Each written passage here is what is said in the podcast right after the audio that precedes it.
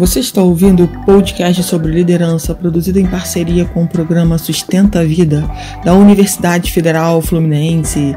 Fala, líder! Eu sou Fernanda Gonçalves, administradora pós-graduada em recursos humanos, e no episódio de hoje nós falaremos sobre emoções inteligentes, parte 4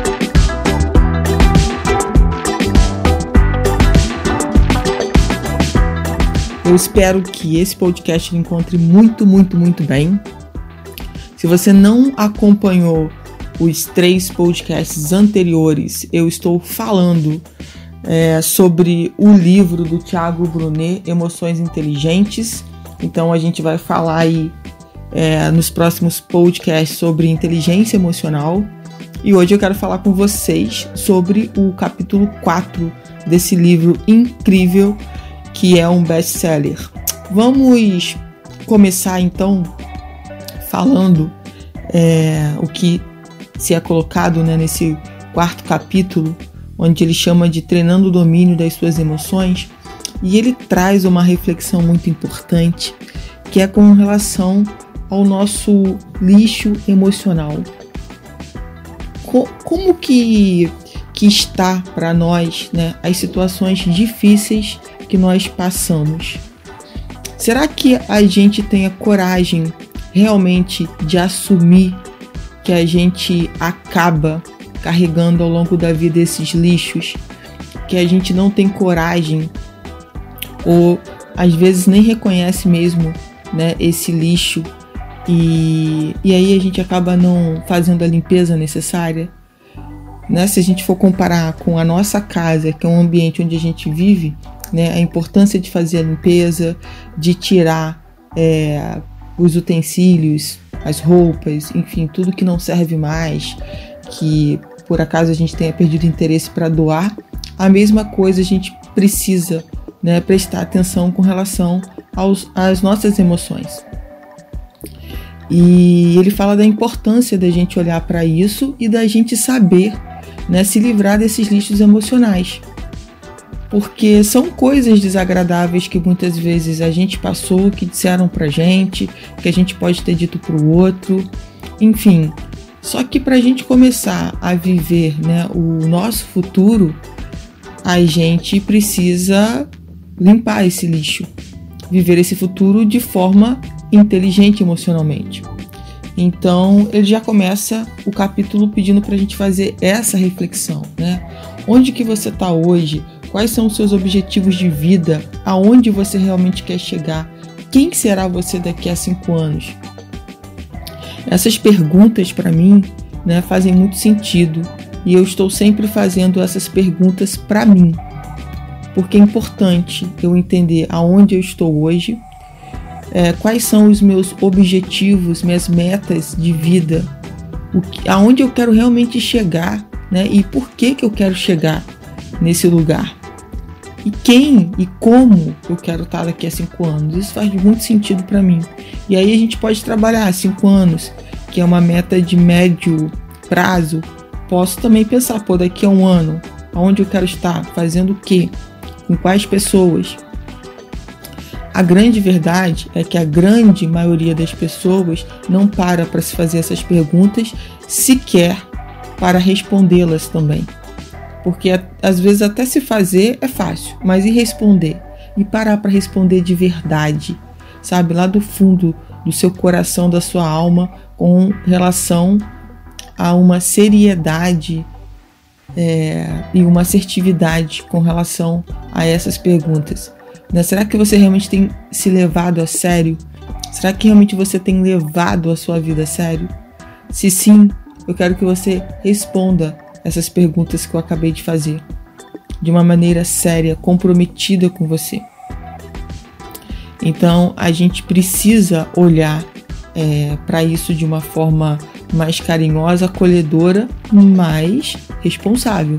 Sempre responsável, porque o tempo inteiro nós estamos fazendo escolhas.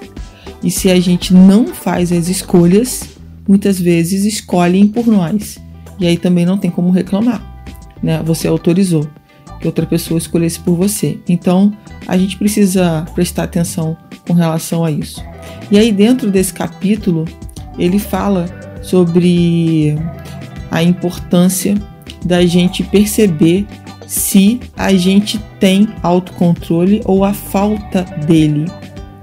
Né? Ele fala do quanto que as emoções é, desequilibradas fazem com que a gente sempre, sempre é, gaste mais energia, que a gente sempre perca, na verdade, o nosso equilíbrio, o nosso norte.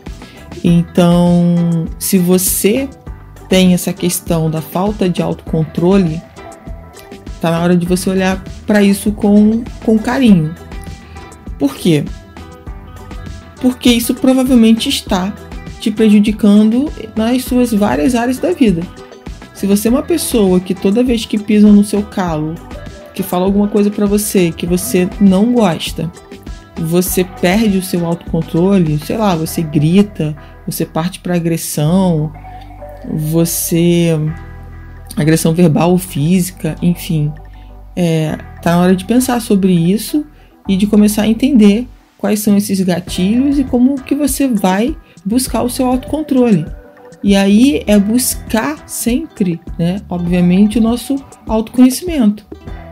E para isso, gente, a gente tem coragem, tem que ter muita coragem de mergulhar em nós mesmos, né? De, de olhar as nossas vulnerabilidades, de olhar as nossas sombras e para poder perceber como que a gente pode ser uma pessoa melhor. Quando eu estou falando do autocontrole, não é só sobre o outro, sabe? É, mas sobre você, sobre você se poupar, sobre você se estressar menos, sobre você conseguir entender que você tem o poder do seu autocontrole. Você só precisa aprender a usá-lo. E não ficar uma pessoa desestabilizada, uma pessoa que está sempre tendo problemas com as outras pessoas, porque não consegue ter esse autocontrole, está sempre explodindo de alguma forma. Então é fundamental que a gente, quem tem é, esse problema de falta de autocontrole, que possa olhar para isso, sabe, com mais seriedade. Entender que muitas vezes é dessa questão que vem outras maiores.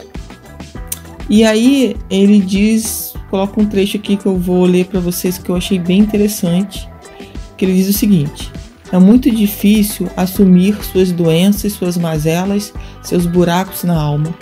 Mas quando você reconhece, já deu um passo muito grande para a cura. Cada um tem de vencer um inimigo, e esse inimigo está nas emoções. Então, quando a gente tem a coragem de olhar para as nossas vulnerabilidades, de olhar no que a gente de fato precisa melhorar, isso já traz para a gente uma nova consciência como a gente deve, inclusive, se tratar né, e se acolher com relação a essas emoções, por exemplo.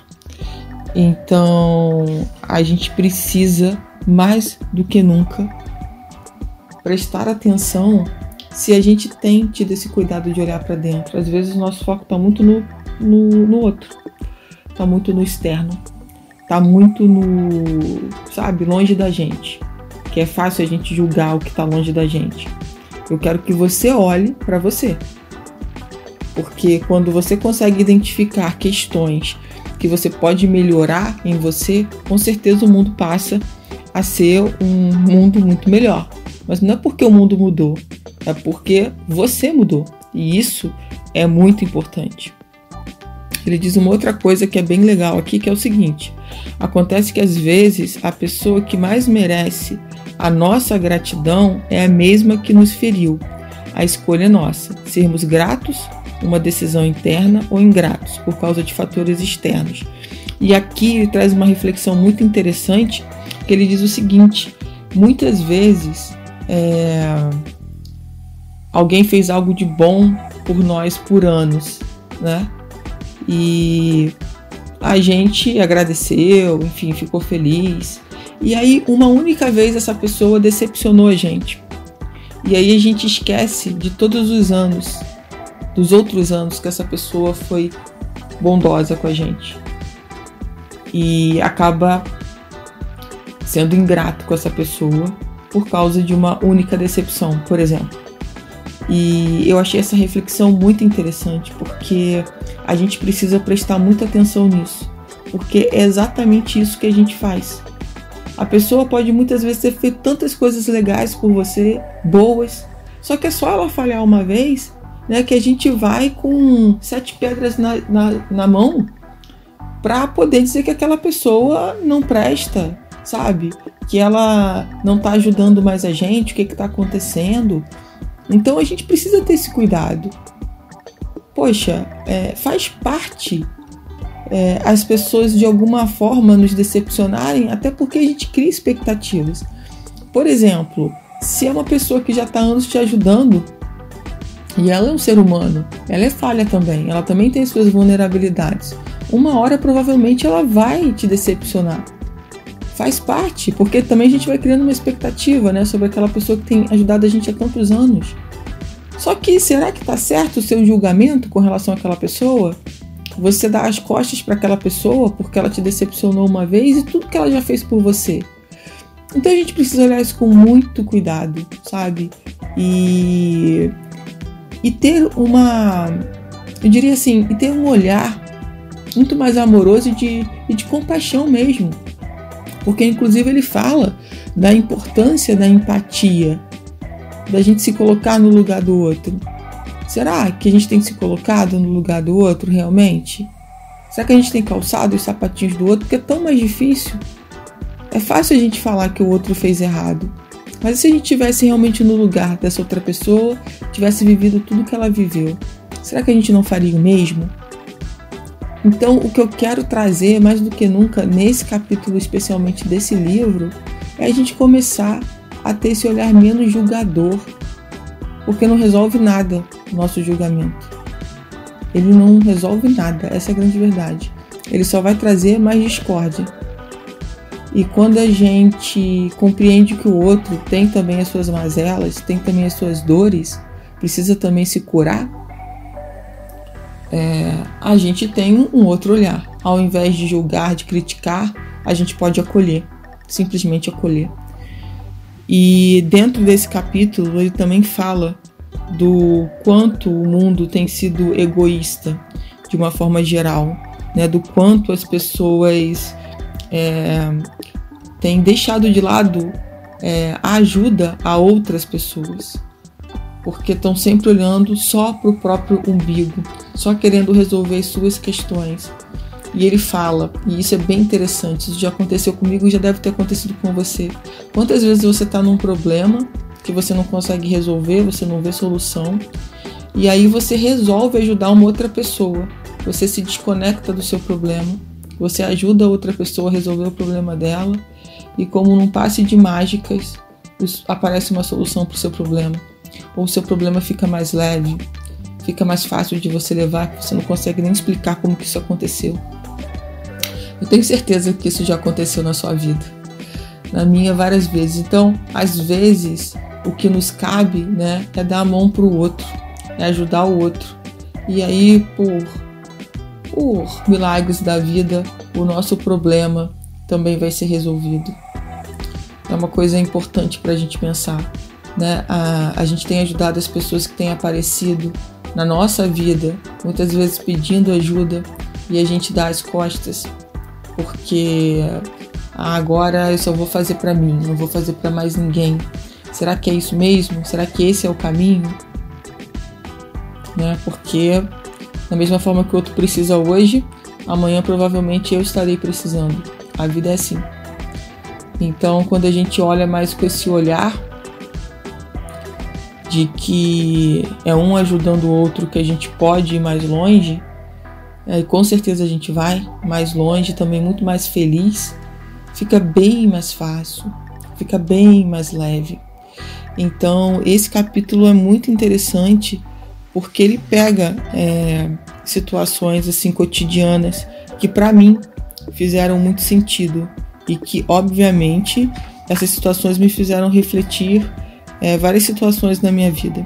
Espero que possa ter acontecido o mesmo com vocês ouvindo esse podcast, para que realmente a gente possa a cada podcast desse até terminar o livro, que não falta muito, é, realmente poder trabalhar melhor as nossas emoções inteligentes.